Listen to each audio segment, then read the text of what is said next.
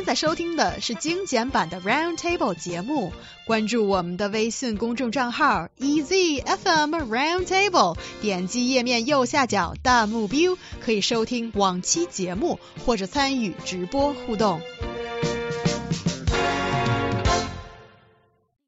As living standards in China improve, our waistlines have expanded accordingly over the past few decades. The phenomenon poses serious threat to our health condition and increases the burden on China's healthcare system. At the same time, though, more kids are becoming overweight or even obese, which becomes a rising concern over the country's future. First of all, guys, let's paint the picture. What is the situation of Chinese people's weight these days? Well, uh, from what I gather, it seems that uh, you're right there. The wastelands have been expanding, uh, which is, I should say, not something uh, that is quite uh, uncommon for a country that has actually uh, become richer and become more prosperous. And in fact, it's something that the people have studied for quite some time. The more the more money you have, the more money you have to spend on food, the more disposable income you have to spend on fast food, uh, as it were. And of course, people's lifestyles are changing. If you're working more, you can't really uh, prepare the, the kind of the healthy food that you would otherwise. And it seems to be that that is the case in China. So, according to the recent statistics, uh, more than 200 million Chinese are overweight. That's a lot of uh, that's a lot of overweight Chinese people. And we of course know that China has, um, for the large part, a centralized healthcare system. So that places a tremendous burden uh, on that healthcare system, of course. Oh, definitely. We'll probably see more health problems that come from that. And also, there's 90 million people who are obese. So that is extreme. Uh, extremely. It's extremely fat. You're right. yeah, Oh, I think I- you were looking for the words to be nice, but to be honest with you, 90 million people. That's a lot of fat people. That is a lot. Mm, Also, I think that a lot of people are suffering like uh, high blood pressure, and another 90 million have diabetes. You know, and also they are all related to obes- obesity. So this is actually a lot of people are concerned about people's, especially kids' health issues. Yes. And when it comes to a certain segment of the population, I think it's actually quite important that we kind of dissect the situation Mhm. a little bit and look at who is um, sort of um, sacrificing or suffering the most from all of this. Well, And- well, Heng, if you if you if you allow me a second here, I actually have a little uh, some numbers of uh, of course attached to to that one, and uh, I think it was the health organization, a kind of a a, thir- a think tank. Uh, did a did an analysis of how much that actually ends up costing China. Now, of course, these uh, these numbers are somewhat out of date. This is about about seven years ago now, 2008, if I'm not mistaken. But uh, they said that 25 and a half percent of the kind of national healthcare spend is spent on chronic diseases. So things like type 2 diabetes, things like hypertension, heart disease, you know, things where it's completely and utterly preventable. This is this this is stuff that can be stopped, and uh, that cost about uh, 20 billion yuan or thereabouts in uh, 2008. And I don't think that any of the numbers have suggested uh, that it would be less now. So, of course, there's great financial kind of consequences attached to what is happening here. So, if you don't try and do something, uh, at least for this part of the problem, uh, we, we're kind of staring at a, at a very troublesome situation. Oh, yes, that is a pretty dire situation, and thanks for letting us know about how bad the situation is, as health problems are often associated with financial spending. It- Mhm. either it comes out of your own pocket or the government's coffer.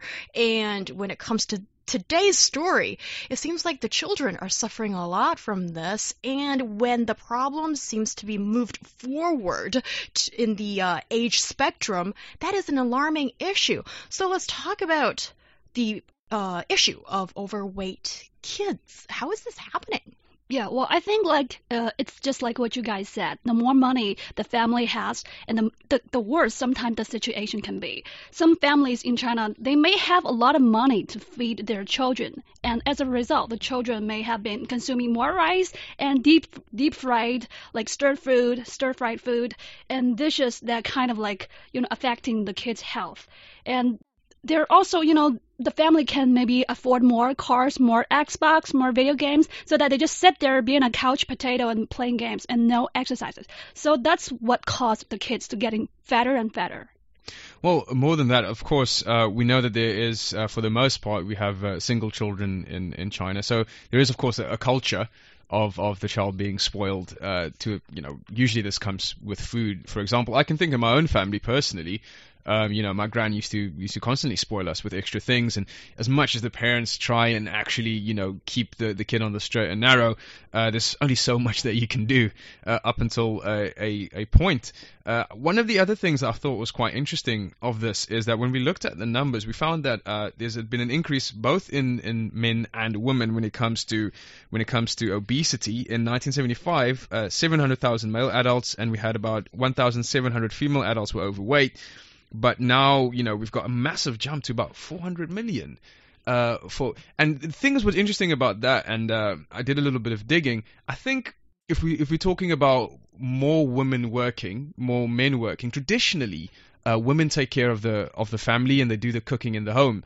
So when mum's out working, she works a full day as Uh-oh. well. Uh-oh. Um, it's becoming more and more difficult for her to actually, you know, step up and make that uh, and and make that healthy meal at the end of the day. So maybe you know what, and that's fair. She's tired. She grabs a McDonald's on the way home instead of instead of actually cooking from scratch.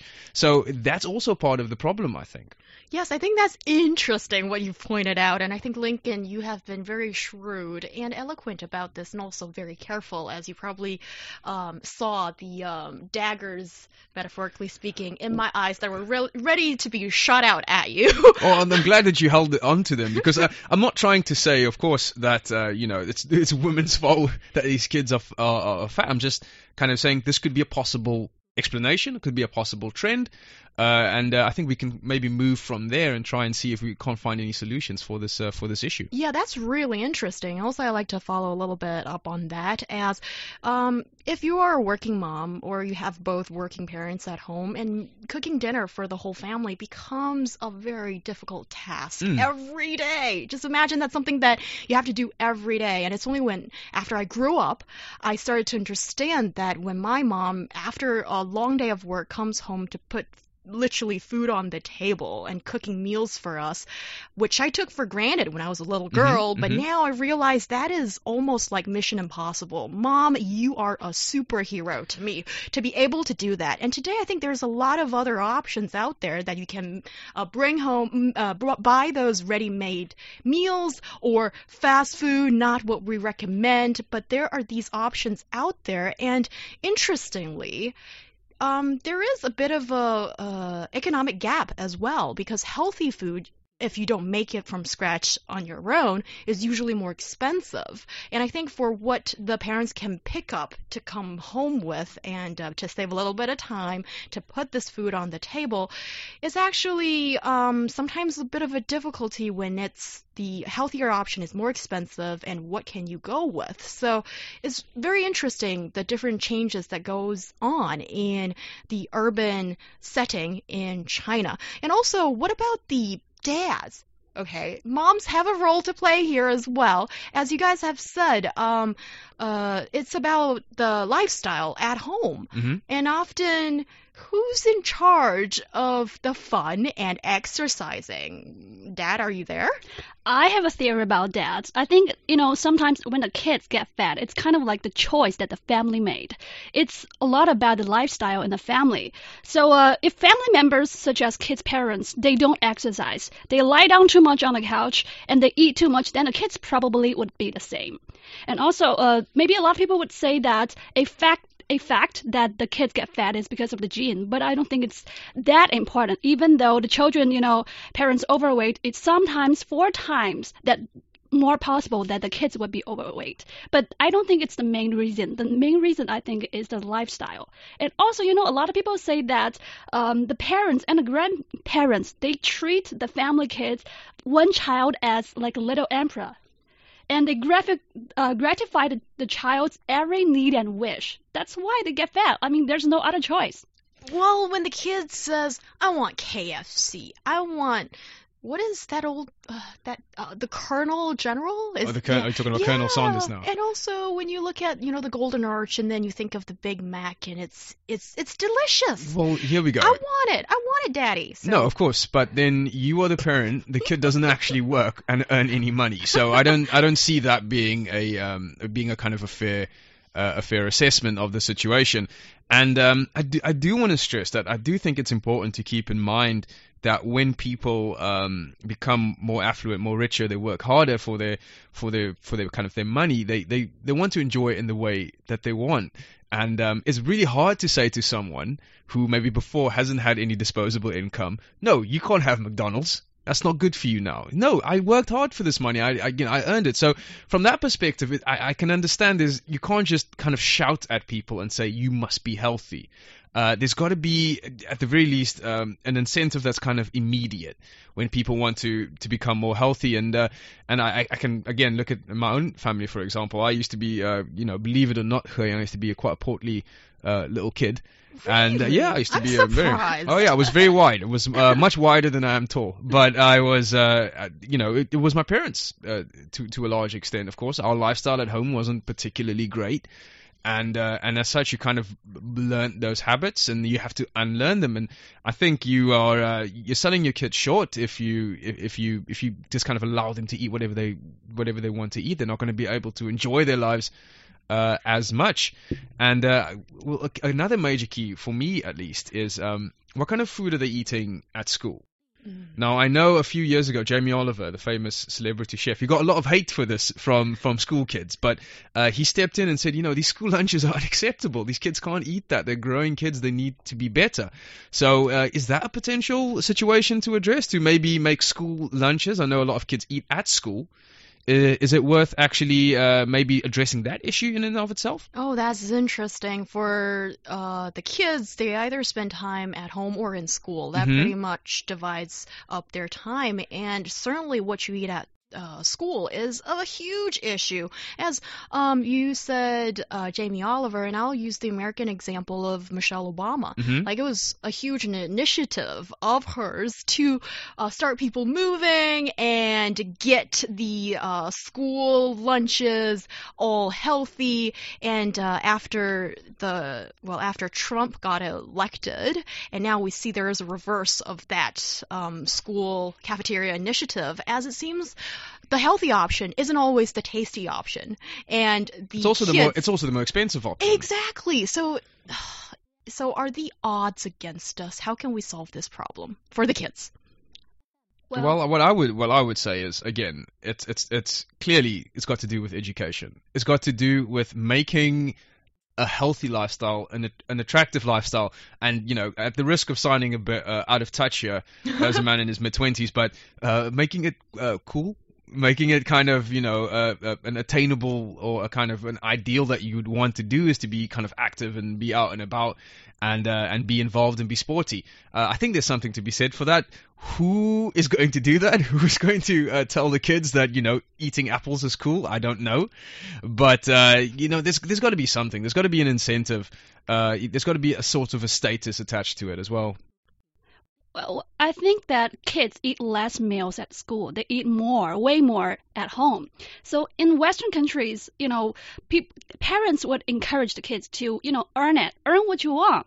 And you gotta like do something to make the money and to buy whatever you want. But in China, like parents would love the kids unconditionally, especially grandparents. They just indulge, you know, the love. Uh, I would say that uh, grandparents should be the blame sometimes you know according to some kind of study. Uh, kids who are taken care of by the grandparents usually have higher possibility to be to have obesity or like health issues because they just indulge there because of their indulgent love and unhealthy nutrition ideas so when kids are inconsistent having a can of sweet beverage or sweet potatoes, it's usually uneasy for the grandparents to say no to them. And parents are usually too busy at work, they just leave their kids to their grandparents. So, you know, that's the result in such obesity problems. Well, Caroline, I want I want to take issue with something that you said there. I think that even in Western countries, um, there's not really been a successful solution uh, Really? to the to this problem, especially when it comes to uh, childhood obesity. I don't think any country has really kind of dug down and been able to to deal with it. And it's not just uh, kind of you know quote unquote rich countries. It's it's poorer countries as well. You think of some of the, the countries in the Pacific Islands. Uh, you think of uh, some of the countries where there's a huge disparity in Yeah. in wealth. uh, it's it's it's tough. It's tough to you know to actually get kids more healthy because of the way that you know societies uh, tend to move and towards these kind of big corporations. And I mean you can you can buy a, a can of Coca-Cola for for nothing compared to uh, compared to some you know a healthier meal. So, so people kind of exist on this. So um, I don't think that there is a kind of a clear cut solution but I, what I do think is kind of you know little little incremental changes. You know, uh, this thing here, this thing there. Maybe we can, you know, start to make a change over the long term because this took, you know, th- three decades to get to this point. I don't think you're going to solve it in the next decade. Is what I'm trying to say. That's true, and also wonder when people have become I know Ryan would not like me saying this, victims of the delicious but unhealthy and fatty fast food, then maybe it takes a while for people to see their bellies and their health conditions deteriorate to some extent to really learn it the hard way. But that is that can be avoided. Yeah, and that course. is the part that I feel um, really needs the um, the Attention. school, Mhm. yes, and the parents at least to be there to educate the kids, maybe. And I do agree with you, Lincoln, that saying eating an apple is better and maybe cooler than eating a fried, deep fried chicken wing. I would disagree with you. I think it's not. It's not. That's my point. Is that it needs to be cooler because, um, and I, I can also understand. Um, I, I don't buy into, and this is where I probably uh, fall in line more with Ryan. But I don't buy into the thing that people don't know what is or isn't healthy. You know what is healthy, what isn't healthy. You know that when you go to McDonald's or to KFC or to somewhere else, you know that that's not healthy. Uh, no one has to tell you that. What about kids then? If we're looking at kids and we're trying to reverse the trend for kids, what needs to be done specifically there? parents need to parent. You are the one with the you are the one with the kind of you know the wallet. You are the one who makes that decision. If the kid doesn't want to go there or does want to go there and you think it's not a good idea, then don't let the kid go there. I think there's there's a responsibility from parents in this uh, situation as well to set good habits so that when they grow up they can uh, they can keep those habits forward. Yeah, well, again, I think this is a choice that the family, the parents made. Uh, so uh, they need to be aware of the health issues. And I think, you know, for grandparents uh, especially, they have, like in China, grandparents, they struggled through that difficult times when things were considered poor or slim or uh, like, sorry, when slim or like skinny considered poor. So now it's we passed that time. We wanted to, you know, just feed them, give them as much as love we can. So that's what you know caused people, caused the kids are getting fatter and fatter. That's an interesting uh, take on things because one thing I've realized as I grew older is that never allow yourself to get fat in the first place because losing weight is such a challenge. Exactly. It is a arduous journey that takes up a lot of your time and even money because you need to sign up maybe to a gym or something like that. Yes. So the the for me I think the solution is try not to get there in the first place. And then it really needs parents to guide the kids in that regard. And Caroline I think Mhm. you're you- you're absolutely right in pointing out this maybe more of a China phenomenon. That is the grandparents are so involved in so many families of raising the kid and also um, deciding what to feed them. And that can become a bit of a spoilt situation for the kids. So parents definitely need to know better, I suppose.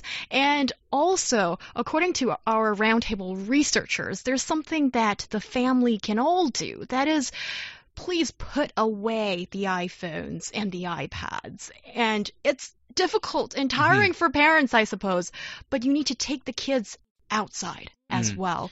If kids are t- treating you as role models and see you doing the Beijing slouch on your sofa all the time and um, not being on the move, then that's not a great example. So, um, do you think there are also some other things that maybe the family or the school or society needs to brush up on to make this better? It's interesting that you say that, Young, because of course, uh, because it's China, there's many of these things are happening. Uh, kind of what I quite enjoy seeing is many of these things are happening for the first time. Yeah. Um, so you see a kind of a fitness industry developing. You see a supplement industry develop. You see Chinese people going to the gyms maybe for the first generation. You know, probably going to a proper commercial gym. So it's going to take a little bit of time, but I'm but I'm confident that that people will you know kind of realize um, especially as you as you get a little bit more affluent, a bit wealthy, you realize, oh, I want to enjoy this for the rest of my life. I want to make sure that the rest of my life is as long as it can possibly be. So there will become, uh, I think, we'll see a bit of a course correction, just kind of naturally, just people's uh, people's instincts will gravitate toward that. Yes, and I certainly do think that um, that is one thing we need to keep in mind. Well, I just have a like I just have something I wanted to kind of like to uh, be aware that I know that a lot of fast food or chocolate or milkshake, it's like my guilty pleasure. I just can't help it. But sometimes you just, you know, you reach that point, you realize, hey, uh, I'm getting fat. So that's when you feel like, oh, I need to sign up for a gym. I need to sign up for like personal trainer. So I think why do we let that happen? Why do we even let our body go like that, go in that way? Why don't we just, you know, be aware of uh, just eating less, just eating, just eating healthy in the first place. Yeah, so it's about, first of all, try to not let yourself balloon up. Don't be chubby in the first place. And also think of all the medical bills you would be avoiding yourself yeah, with. but also, I, I do want to kind of just add a, a caveat. I think we, we're kind of winding down here, but um, life is to be enjoyed. You know, it's not to be endured. So if you, you know, have a little ice cream, every now and again. Once in a while, that's okay. Have a burger every now and again. That's yes. fine. Surely, you know, you you don't work hard, you know, to come home to a celery stalk. But do, at the at the best of times, just kind of, you know, think: Do I really need this now? Can I make this maybe a bit more special with some friends or whatever uh, or on a night out? But uh, th- that's what I would say is, you know, you can have everything, but just in moderation. Yes, but that is being very aware of the situation and making a very educated, if not cautious, decision. And that is so important because, of course, we're not saying that we take away your pleasure in life. I absolutely agree with you. Sometimes after a long day at work, the only thing I want to do at home is a scoop of ice cream. Okay. And my guilty pleasure is, ooh, it is a glass of red wine. And, a scoop though, that's not good. and also tear open a bag of Doritos. But I only have it maybe once a week or other two weeks kind of thing. So that's okay. That's totally fine. Because I want to save up on other things, you mm-hmm. know. Mm-hmm. So pick what is most important to you, enjoy that, and don't waste your calories on things totally unnecessary.